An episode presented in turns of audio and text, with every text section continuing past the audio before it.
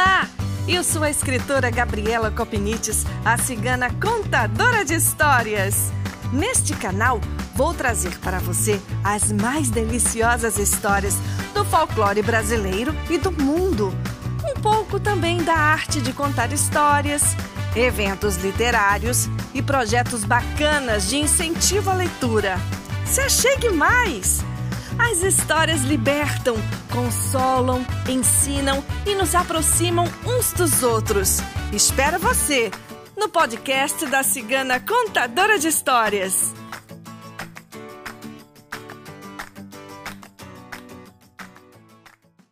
Essa história que eu vou contar para vocês hoje veio do livro Cuentos Azules, da coletânea El Barco de Vapor, do editorial SM que é um livro muito legal que eu comprei no sebo em Barcelona quando eu morava lá. Essa história fala de um acontecimento mágico. Eu não sei se você vai acreditar, mas vou contar para você. Espero que goste. Essa minha história de hoje se chama O dia em que o mar perdeu a sua cor, de Patrícia Barbadillo. Uma manhã, a notícia correu o reino. O mar havia perdido a sua cor. No lugar do azul turquesa, que mudava de intensidade ao longo do dia, agora só se via a cor amarelada da areia ou então o cinza esverdeado das pedras.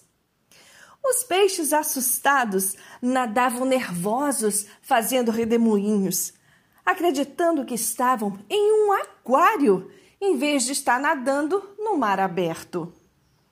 Os polvos agitavam seus tentáculos, soltando jatos de tinta. As merluzas abriam os olhos assustadas, tratando de entender o que estava acontecendo. E os caranguejos corriam para se enterrar na areia, até que tudo aquilo tivesse passado. Os cidadãos do reino se aglomeraram na praia com a boca aberta. Que terá sucedido? Que aconteceu? Já não podemos contemplar nosso mar tão azul.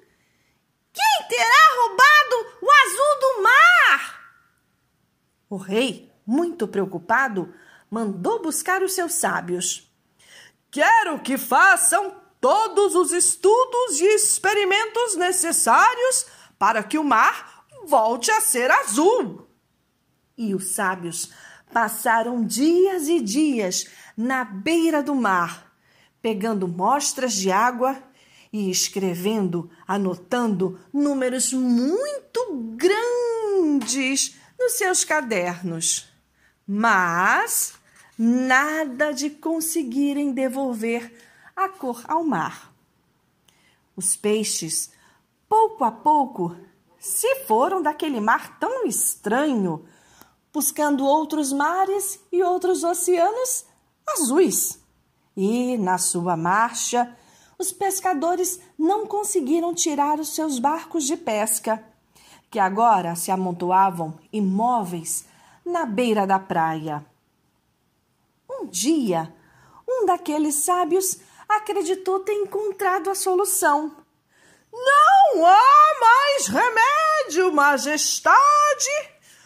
Tem que entregar a sua filha ao mar. O seu sangue azul vai devolver a cor ao nosso mar. Que barbaridade!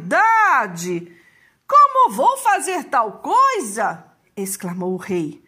Mandarei emissários fora do nosso reino para que encontrem a quem possa nos ajudar.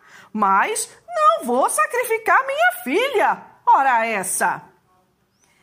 Enquanto os emissários do rei corriam pelo mundo, a princesa pobrezinha não deixava de chorar.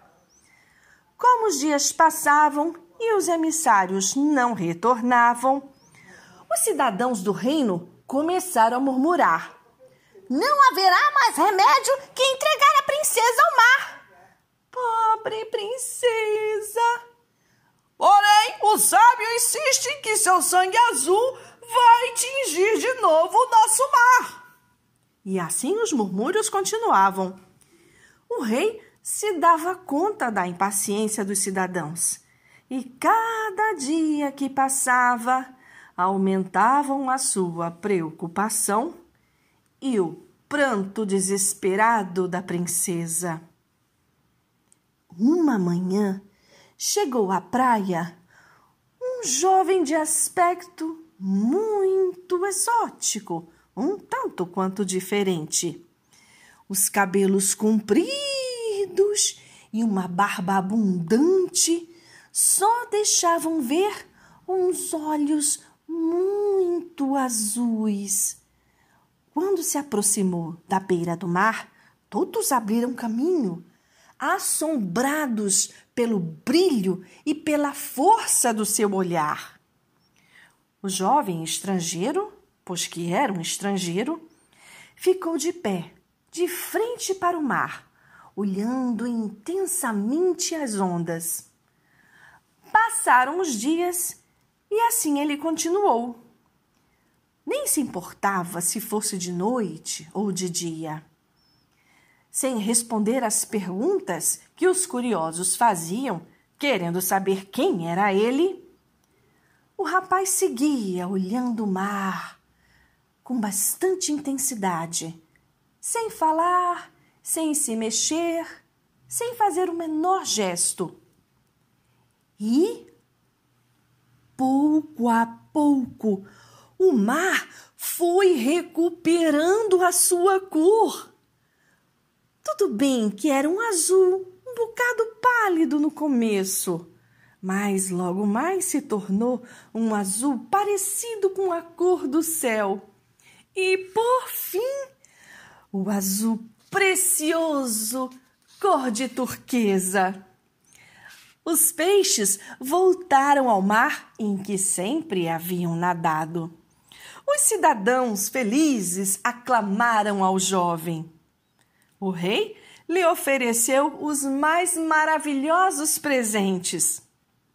E a princesa se enamorou perdidamente dele. Como você conseguiu devolver a cor ao mar? Perguntou o rei. Tanto tempo olhei, com tanto empenho, e tão grande era o meu desejo de salvar a vida da princesa, que ao fim as águas conseguiram recuperar em meus olhos a cor azul que lhes havia escapado. Ah, mas que vontade, que poder! Não, majestade, foi apenas um desejo sincero de ajudar, de salvar uma inocente de uma injustiça, respondeu o jovem. E certamente acredito que o senhor majestade deva despedir o sábio que quis entregar a princesa ao mar. Afinal de contas, o sangue dela é tão vermelho como o seu ou o meu. Que personagem tão supersticioso esse seu sábio! Não serve para ser conselheiro? O rei teve que concordar. E para sempre conservou aquele mar a sua preciosa cor azul de turquesa. E tão famoso se fez que ainda hoje muita gente viaja de lugares longínquos só para se banhar em suas águas mágicas, sentindo como aquele azul intenso, mágico e poderoso as envolve toda e as faz se sentir como nunca se sentiram antes. E assim eu termino meu conto como eu aprendi com meus amigos contadores de história em Barcelona, como eles me ensinaram em catalão. Conta contat, conta cabat. Espero que você tenha gostado desta história tanto quanto eu. Até uma próxima. Um beijo grande da cigana contadora de histórias.